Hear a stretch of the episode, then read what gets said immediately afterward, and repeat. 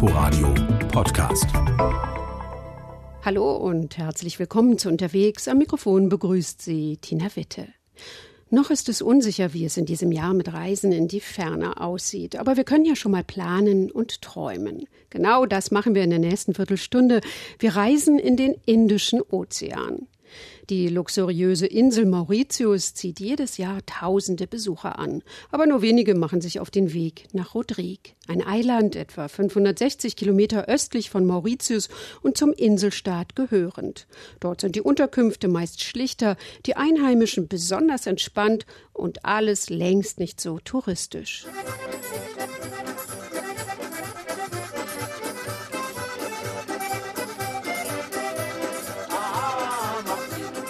Das sind die Rhythmen auf Rodrigue, Sega. Die Mischung aus Musik, Tanz und Gesang wird überall gespielt. Und das nicht nur zur Unterhaltung der Touristen. Ursprünglich galt der Tanz einmal als Ausdruck des Widerstands der Sklaven gegen die Kolonialherren. Und davon gab es im Laufe der Geschichte viele, vor allem Franzosen und Briten. Bevor sie kamen, gab es auf der Insel, die flächenmäßig kaum größer ist als Sylt, eine üppige Vegetation und viele Tiere. Davon ist nicht mehr viel geblieben, erzählt Aurel André. Er ist Manager eines Naturschutzgebietes im Südwesten der Insel und er weiß sehr genau, wie es hier mal ausgesehen hat. We have been very lucky of having the first resident es gibt einen sehr glücklichen Umstand. Der erste Bewohner auf der Insel, der hier 1691 ankam, brachte seinen Stift mit. Er war drei Jahre hier auf der Insel und hat genau aufgeschrieben, was er hier vorgefunden hat. Das hat uns sehr geholfen, uns vorzustellen, wie es hier auf Rodrigue mal ausgesehen hat. 400 Jahre später hat sich viel verändert. Der Einfluss der Menschen war groß und die Insel sieht jetzt ganz anders aus. Und wir haben beschlossen, das hier wiederherzustellen.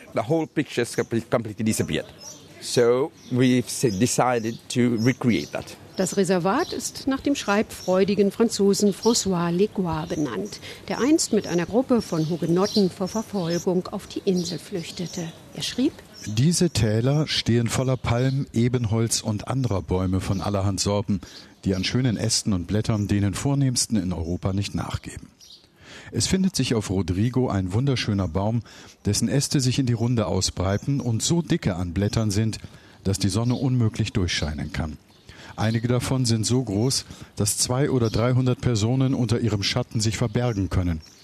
Die Ursache, dass sie sich so sehr ausbreiten können, ist, dass von denen größten Ästen einige herauswachsen, die von Natur aus sich herab auf die Erde senken, allda Wurzel fassen und selbst wieder zu neuen Stämmen werden, dass also ein einziger Baum einen kleinen Wald ausmacht.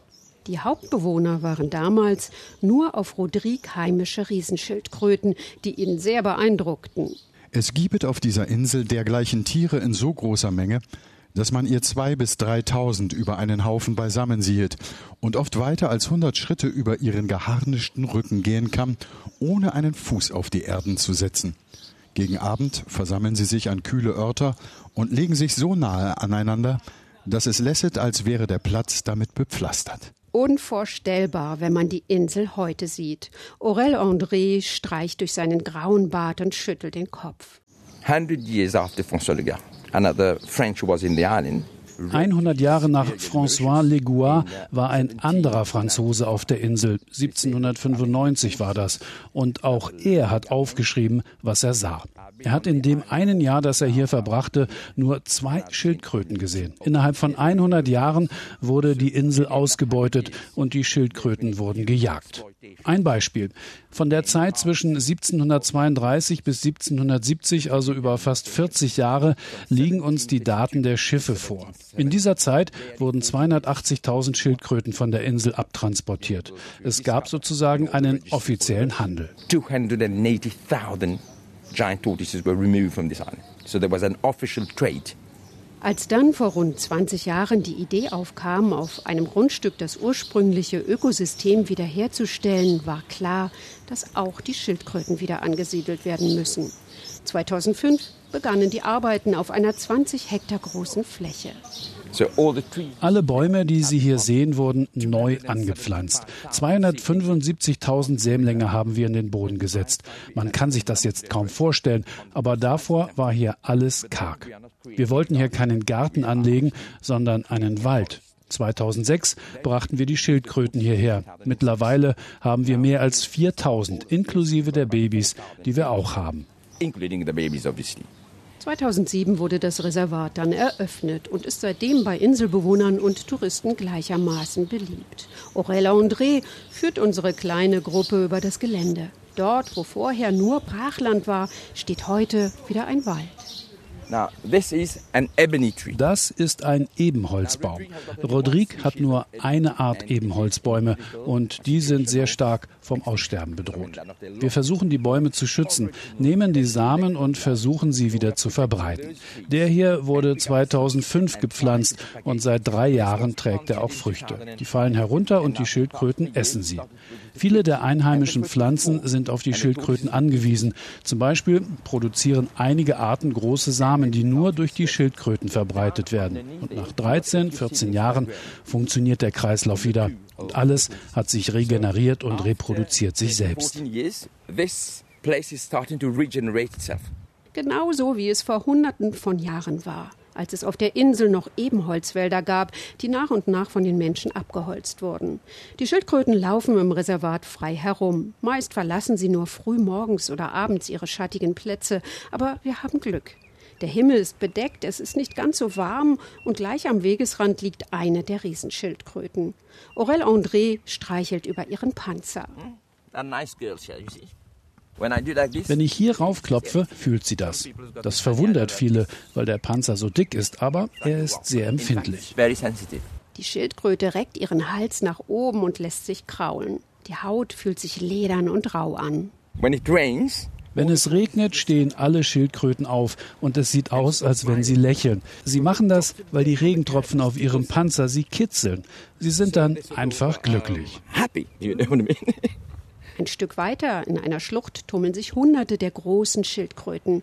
So muss François Liguard die Insel einst vorgefunden haben.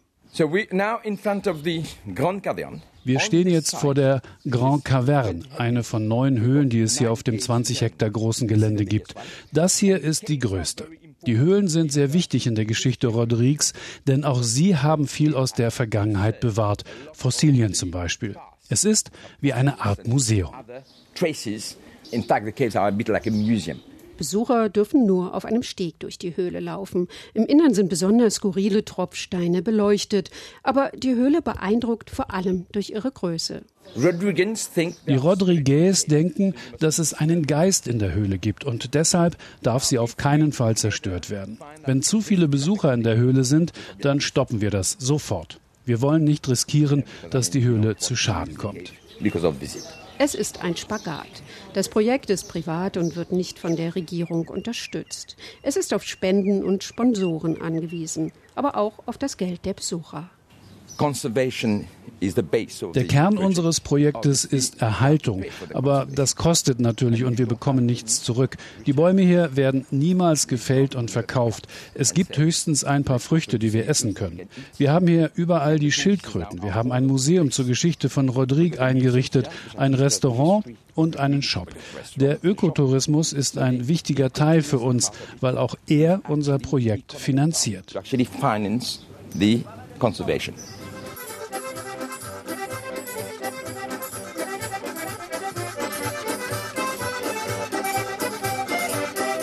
Auf der heutigen Insel Rodrigue ist nach der Kolonialzeit von den tropischen Wäldern nicht viel geblieben. Es gibt viele Felsen, spitze Steine und dazwischen ein paar Gräser. Schmale Straßen führen über die Insel, aber es sind nur wenige Autos unterwegs. Der einzige Grund für einen Stau ist höchstens eine Schafherde, die über die Straße trottet. Fast von überall sieht man auf die Lagune, die das Eiland umgibt.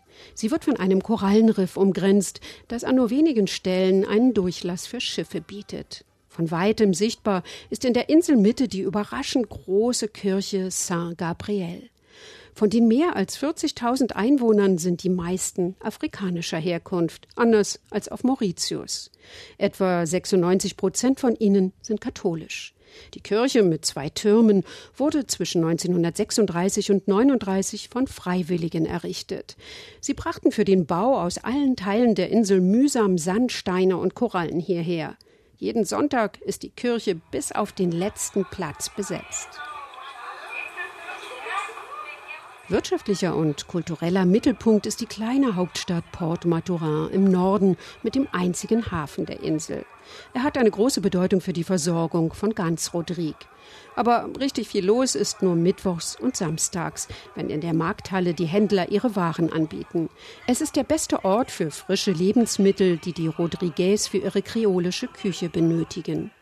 Nicht weit entfernt in einer kleinen, ruhigen Straße liegt das erste und einzige Café auf Rodrigue. Es gehört Karin Rose Ferst. Anfang 40 und gebürtige Münchnerin. Erst hat sie nur ihren Urlaub auf der Insel verbracht und jetzt lebt sie schon seit über 20 Jahren hier. Der Grund dafür, erzählt sie, waren nicht nur die Strände und das schöne Wetter, es waren vor allem die Menschen. Sie sind am Anfang immer ein bisschen schüchtern, aber wenn man auf sie zugeht, dann machen die gleich ähm, alle Türen auf und das hat mich so begeistert. Und auch nach 20 Jahren noch ist einfach angenehm hier zu wohnen. Die Leute sind einfach total nett und nehmen jeden auch auf. Also da ist nicht irgendwie so, öh, die ist Ausländerin oder so. Also das ist wirklich ganz toll. Karin war erst Leiterin des Tourismusbüros, dann Managerin in einem Hotel, hat ihre drei Kinder auf der Insel bekommen und hat sich jetzt ihren Traum von einem Café erfüllt.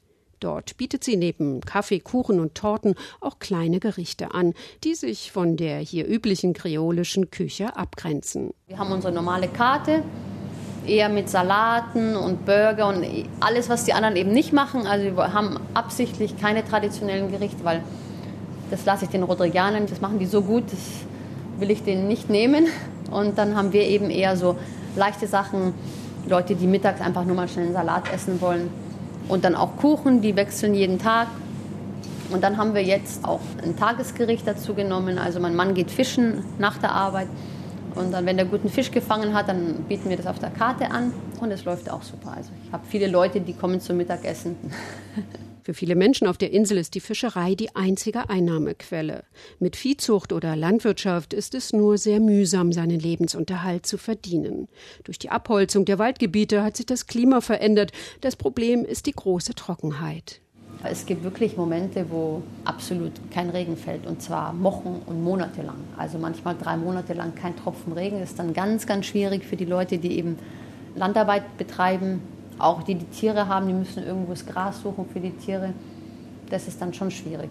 Deshalb sagt sie, sei sanfter Tourismus auch ein wichtiges wirtschaftliches Standbein für die Menschen. Karin arbeitet eng mit dem Reisejournalisten Stefan Blank zusammen. Er ist zufälligerweise auch gerade auf Rodrigue und recherchiert für die neue Auflage seines Reiseführers. Er war zuletzt im Jahr 2011 hier und beschreibt, was sich verändert hat. Also man kann sagen, zum Glück nicht viel. Von der touristischen Seite aus hat sich auf jeden Fall verändert, dass mehr gemacht wurde für Touristen. Also da gibt es dieses Ziplining zum Beispiel, das gab es damals nicht, hat auch kein Mensch gebraucht. Das sind alles so Abenteuerangebote, wo vielleicht modernere Touristen sagen, ja, das wollen wir haben. Jetzt muss man auch sagen, dass 95 Prozent aller Touristen aus Réunion kommen aus Frankreich und die suchen das Besondere. Also die sagen, wir kommen hier zum Kitesurfen, weil das ist ein ganz großes Ding auf Rodrigue und neben Kitesurfen wollen wir noch mehr Action haben.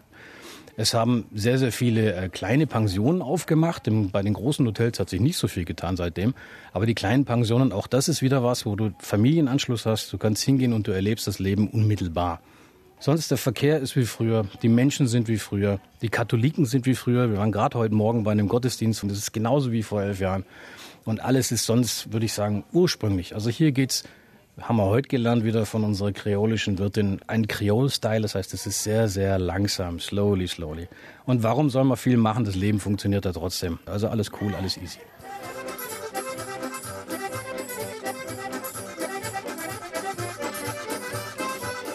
Rodrigue ist eine Insel zum Entschleunigen, ein urwüchsiges Eiland mitten im Indischen Ozean zwischen Afrika und Australien.